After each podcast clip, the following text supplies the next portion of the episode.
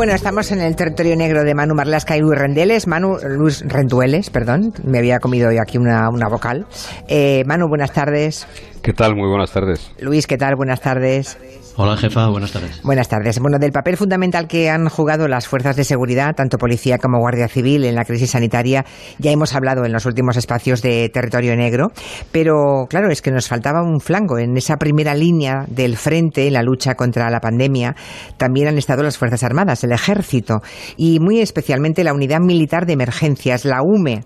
Seguro que todos la, tenemos en la cabeza, ¿no? Imágenes muy impactantes de que hemos visto de la, UME en acción eh, en estas últimas semanas, porque es que además han hecho una buena parte del trabajo más duro de la crisis, ¿no?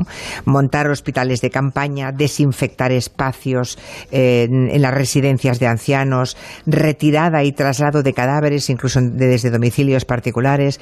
Por eso hoy teníamos muchísimas ganas en saludar y hablar con el teniente coronel Javier Moreno, que es el jefe de la sección de planes de la, de la UME. Eh, teniente coronel, buenas tardes y bienvenido. Hola, buenas tardes. Muchas gracias. Bueno, empecemos por lo último, por la actualidad. A, día de hoy, ¿qué, qué despliegue eh, siguen teniendo ustedes movilizados de, en, en, la UME por todo el territorio español? Bueno, hoy, por ejemplo, tenemos del orden de 700 militares de la Unidad Militar de Emergencia sobre el terreno más luego pues todos los apoyos logísticos o de mando y control de transmisiones pues que sostienen a este personal que está en primera línea. La verdad es que desde el principio prácticamente ustedes han jugado un papel importante. Uh, supongo que ahora mm, tienen esos efectivos, pero si tenemos que hacer un poco de balance hasta el momento de, de efectivos, de vehículos, de los medios que han dedicado en la lucha contra el coronavirus, no sé si ya ha hecho usted cálculos. Bueno, todavía no, todavía es pronto porque estamos con, con, la operación en curso, pero la verdad es que la Unidad Militar de Emergencias está implicada en esta emergencia al completo, con todas nuestras capacidades, todo el personal y todo el material que se pueda necesitar. El despliegue es territorial, porque tenemos cinco batallones de intervención que están distribuidos por toda la geografía española, que es los que acometen las misiones que nos asigna el mando de operaciones, que en el fondo es el órgano de las Fuerzas Armadas que recibe todas las necesidades de los diferentes ministerios y las traduce en órdenes o en cometidos para que los ejércitos, tanto tierra, el ejército del aire o la armada y nosotros la UME, pues los acometamos, ¿no? Tengo curiosidad por saber, teniente coronel, ¿qué, qué tipo de formación tienen los hombres y mujeres de la Unidad Militar de Emergencias? Bueno, la formación inicial es una formación militar. Eh, nadie puede acceder a la unidad militar de emergencia si no ha pasado un periodo de tiempo claro. importante por los distintos ejércitos, ¿no? Entonces nuestra base es una instrucción y una formación militar. Luego, cuando alguien eh, accede a esta unidad, pues ya se le da un programa de instrucción bastante completo, principalmente las emergencias que se llaman de protección civil. Son las emergencias pues, de riesgos naturales como inundaciones, incendios forestales, terremotos o riesgos tecnológicos y medioambientales, como es el caso.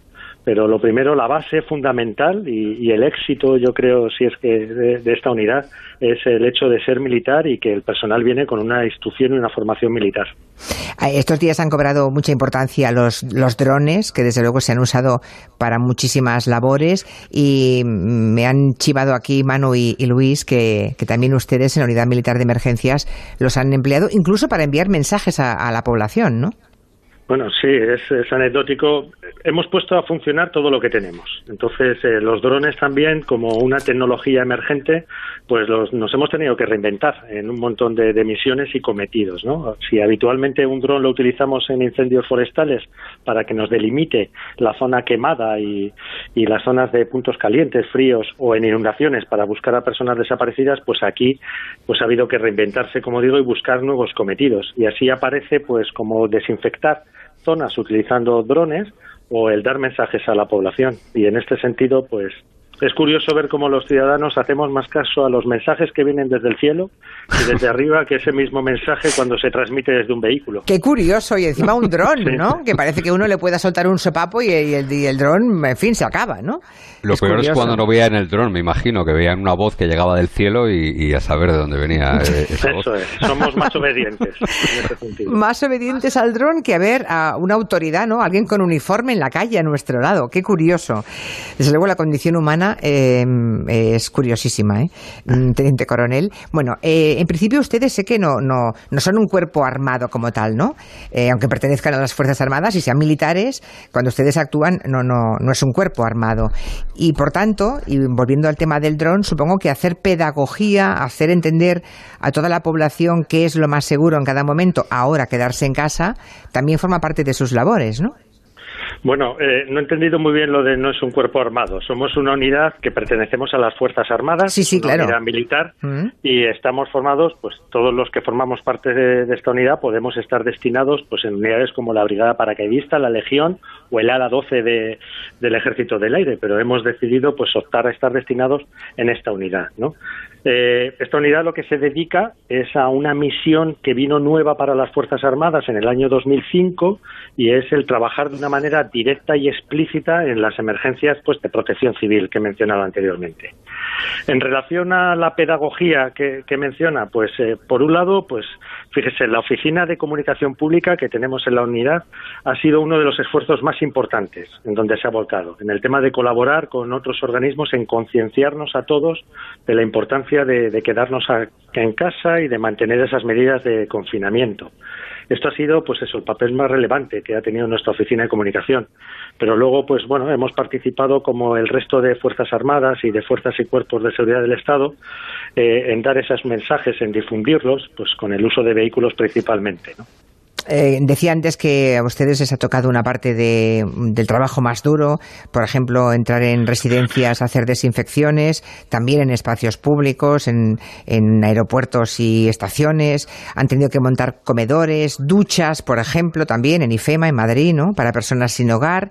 Y supongo que lo más duro habrá sido, Teniente Coronel, lo del traslado de, de cadáveres desde los hospitales a las morgues, incluso desde domicilios particulares. Me dicen que también les llamaban a ustedes. Bueno, hay sin duda cometidos pues que son duros, ¿no? Eh, ha comentado el traslado de personal afectado, efectivamente desde los hospitales hasta el hospital de campaña de IFEMA o los hoteles medicalizados que ha montado la Comunidad de Madrid. Las propias acciones de desinfección de las residencias de mayores también tienen una carga emocional pues bastante importante o el traslado de fallecidos que sin duda ha sido lo más duro, lo complicado.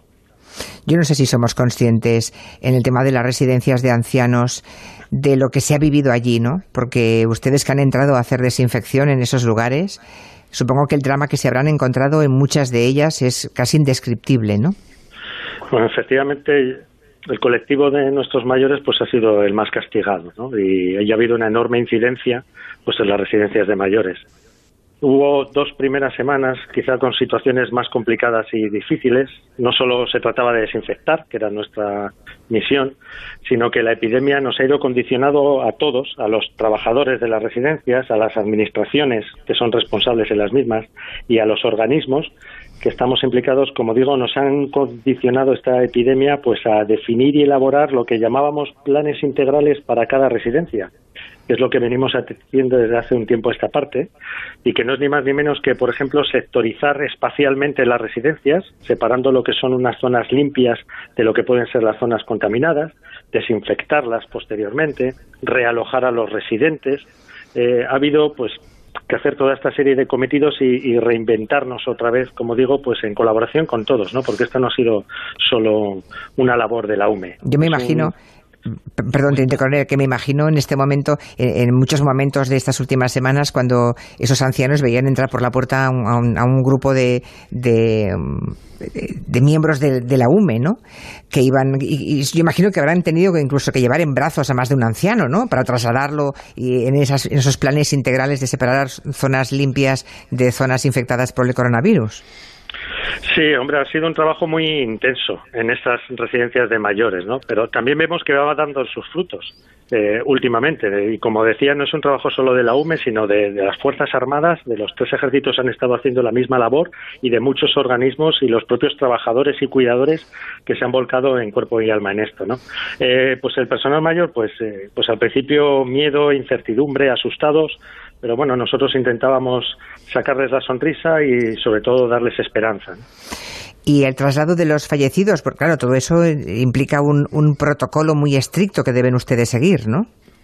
Eh, afirmo, hay, bueno, la coordinación general de, del traslado de fallecidos lo lleva la Comunidad de Madrid. Y digo Comunidad de Madrid porque es donde hemos tenido que acometer esta misión. ¿no? Y es eh, concretamente la Consejería de Sanidad quien nos marca los hospitales, el ritmo, y eh, se habilitó hasta tres depósitos intermedios de fallecidos y era donde tendríamos que llevar a, ese personal fallecido. A partir de aquí, pues es personal muy especializado para trabajar en, ante un riesgo biológico, personal que tenemos en la UME o en el Ejército de Tierra, que son han sido los encargados de recepcionar este personal fallecido y trasladarlo a estos depósitos que he mencionado anteriormente, donde otros equipos militares pues los reciben y hacen entrega de, los cuerpos a la Comunidad de Madrid. ¿Me vas a permitir? Lo cuenta, el teniente coronel sin darse importancia, o como suelen hacer muchos militares o guardias civiles, ¿no? Pero me consta que han sido escenas tremendas. Me consta que a pesar de ser gente, hombres y mujeres muy bragados en terremotos, en incendios, en han pasado cosas que no habían pasado nunca. Es una unidad joven. Y me consta también que ellos tienen unos psicólogos y un grupo de psicólogos que ayuda a la propia gente de la UME a, seguir adelante, ¿no? A levantarse y a volver a trabajar. Hombre, sí, las situaciones son duras. También he de decir que nos sentimos muy orgullosos de que hayan confiado en nosotros para hacerlo. O sea, el trabajo que han hecho nuestros compañeros con el traslado de fallecidos siempre ha sido con el pensamiento puesto en las personas y con una enorme empatía de verdad, de, saber que los familiares no podían despedirse de sus seres queridos y que estábamos nosotros en ese momento. Entonces, todo con el más absoluto respeto, cariño y como si fuera cada fallecido, como si de verdad fuera uno de los nuestros. ¿no? Esto me parece importante remarcar, recargarlo por los familiares. Y efectivamente, pues, eh, bueno, la preocupación por la salud psicológica de nuestra gente, pues es siempre una máxima que tenemos. En la UME tenemos tres psicólogos, destinados, eh, pero para esta operación hemos activado hasta 12 psicólogos más del resto de las Fuerzas Armadas, pues que apoyan al interviniente que trabaja en este ambiente de alto impacto emocional, ya no solo por lo que vive y ve, sino también por la duración de, de, esta emergencia.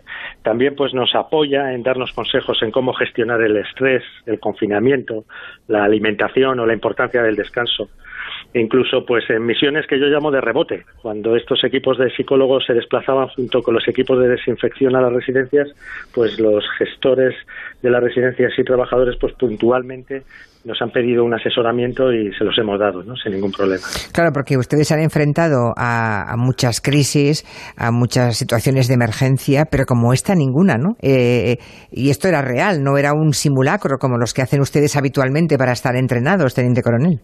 No, nunca. O sea, nunca en la vida, claro. Una situación muy excepcional Habitualmente, pues trabajamos en estas emergencias que he dicho anteriormente, de, incendios forestales, terremotos, inundaciones, pero nunca nos habíamos visto en una situación así donde toda la unidad al completo es necesaria, ¿no?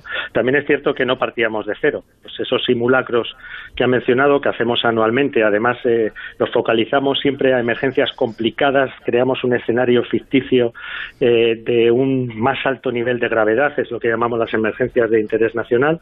Allí se inyectan un montón de incidencias que debemos resolver tiempo récord y con buena praxis. Bueno, pues sin duda el trabajo que hemos ido realizando en estos años, en estos ejercicios, pues son plenamente aprovechables, ¿no? Aunque la emergencia pues sea de, otra naturaleza distinta, como es el caso. O sea que si tuviéramos que poner nivel de gravedad, los simulacros que han hecho ustedes em, para su entrenamiento seguramente no, no han llegado nunca al nivel de este, o, supongo.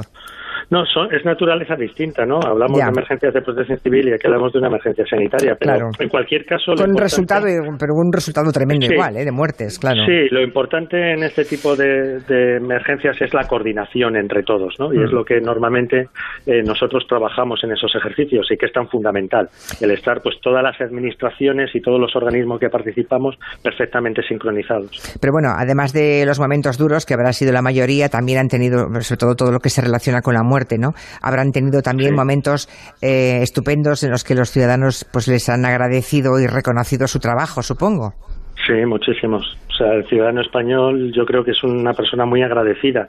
¿No? Nuestros soldados, pues eh, a lo mejor iban a, a una administración, eh, a una instalación que estaba vacía y se encontraban pues eh, mensajes, eh, cartas de ánimo, de reconocimiento por la calle cuando estábamos limpiando las marquesinas de, de los autobuses de transporte o desde los balcones cuando entras en una residencia de mayores o como digo, pues los propios ancianos, los propios personas mayores, pues te lo agradecen siempre, ¿no? Todo ese cariño. Por cierto, cuando ya sé que ustedes eh, como militares no se pueden meter en política, ni pueden ni quieren, pero eh, es inevitable hablar de lo que ha ocurrido en alguna comunidad donde algún político ha cuestionado, me refiero en Cataluña, su presencia, aunque luego tuvieron que rectificar y pedirles a, ustedes ayuda, ¿no? Todo esto cómo se encaja entre ustedes, eso cómo, cómo lo metabolizan. No, pues eh, no se le da más importancia. Acudimos a Cataluña cuando se nos ha requerido, como en cualquier otra comunidad autónoma. Este fin de semana recuerdo que estuvimos en Mercabarna haciendo desinfección. Ayer en instalaciones del aeropuerto del Prat, apoyo de material, instalaciones, lo que ha mencionado. Y todo lo que se necesite y todo lo que podamos apoyar. Y nosotros encantados de colaborar y aportar soluciones, lógicamente. Lo que sí que nos quedamos siempre será con el agradecimiento y las muestras de cariño que me consta que mis compañeros han recibido. Pues eso es lo más importante, ¿eh? Sí, sin duda. Lo demás, en fin, eh, déjeme que le pregunte, para acabar, eh, Teniente Coronel Javier Moreno, porque estoy viendo en algunos oyentes que, que dicen, hombre, si van haciendo simulacros, o sea, que no cunda la idea de que están ustedes, eh, digamos, em, en espera de que caiga alguna nevada para ayudar a los conductores que se quedan en las autopistas o que haya algún incendio forestal muy grave para ayudar a la extinción o para socorrer a los afectados de unas inundaciones o una gota fría, ¿no? Ustedes hacen mucho más que eso. Quizá es el momento de que nos cuente qué. Bueno, el día a día lo que hacemos es prepararnos, instruirnos y adiestrarnos para lo que ha mencionado. Si queremos ser resolutivos en esa tipología de emergencias que he mencionado, tenemos que estar perfectamente preparados e instruidos. O sea, hay que sudar muchísimo para ser bueno en incendios forestales, pasar frío si queremos ser operativos y ayudar a los conductores en esas tormentas invernales y tienes que pasar muchas horas mojado en el agua si quieres tener una elevada instrucción y actuar en las gotas frías que, que ha mencionado. Nuestros programas de instrucción son muy exigentes, la verdad. Son muy, muy duros y hay que echar muchas horas a la semana para tener un alto nivel de instrucción y adiestramiento, que es lo que queremos con nuestro personal, que en el fondo es también seguridad para ellos, ¿no? Cuando participan en, en alguna emergencia. Pues no sé si Manu y Luis quieren hacer algún comentario al teniente coronel Javier Moreno. O ya... el, el teniente coronel Javier Moreno, ¿cuántas veces ha saltado en paracaídas, teniente coronel? Ah, bueno, antes de estar aquí en la Unidad Militar de Emergencias sí que estuve en la Brigada Paracaidista y, bueno, más de 200.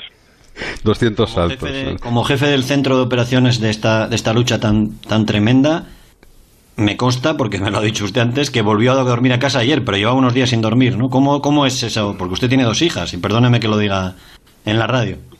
Sí, nada, tengo dos, dos hijas adolescentes por casa y, bueno, una de mis funciones es ejercer la dirección del centro de operaciones de la Unidad Militar de Emergencias, que es el centro donde llegan esos cometidos del mando de operaciones y nosotros los vamos asignando y coordinando con los cinco batallones. Pero este cometido lo comparto también con otros tres tenientes coroneles y nos vamos turnando, ¿no? Entre, entre los cuatro. ¿Y el manera, de las hijas adolescentes cómo va? va? bien, va bien. Va Luis se lo pregunta por su propio interés, porque, porque tiene otra en casa. No. Bueno, sí, Hemos, hemos, empezado haciendo broma con los oyentes a ver si se enfadaban más o menos al hilo de un pueblo de León, donde la alcaldesa ha hecho un bando prohibiendo que la gente se enfade entre ella eh, durante el confinamiento, que nos ha parecido una historia muy bonita. Y los oyentes han participado mucho en la primera hora del programa. Y por lo que veo, mm, la, la queja más frecuente es la de aquellos no que tienen niños pequeños, sino adolescentes. No es una edad fácil ¿eh? para los padres, ni mucho menos. No, en mi caso está bastante bien. Ya, hombre, son 15, 18 años, o sea que ya son bueno, suficientes totalmente. Teniente Coronel, pero tampoco está usted mucho en casa, ¿eh? eh también es cierto. vale. Cada cosa en su sitio. pues Javier Moreno, gracias por venir a la radio y por acercar la, la, tarea de la Unidad Militar de Emergencias a los oyentes de este programa. Gracias. Un placer, un placer y muchas gracias a ustedes. Luis y Manu, hasta la semana que viene. Hasta la semana que viene. Adiós, Luis. Dios. Bien, bueno, que, se estaba yendo ya. No, no, se estaba, estaba ya peleándose con la adolescente que tiene en casa. ¿Qué edad tiene tu hija, por cierto? Eh, 13, creo que la dejan salir el, el lunes un ratito conmigo. Bueno, ah, tenemos un lío montado con esto de salir, porque hay gente que dice que no pueden entrar en el supermercado.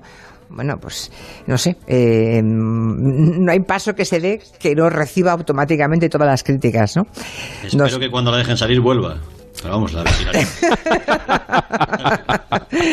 y tú, Manu, los tuyos están un poquito más crecidos, ¿no? Los míos están, sí, uno está fuera, uno se ha quedado en el Reino Unido donde, donde vive, donde estudia, y el otro, como tú bien sabes, está de exámenes ahora, de, de cuarto de medicina. O sea Sí. que está, está confinado, pero estaría igualmente confinado. ¿eh? Sí, me temo, me temo que sí, me temo que sí. Bueno, pues besos a los dos y hasta la semana que viene. Hasta luego. Algo, hasta luego. Enseguida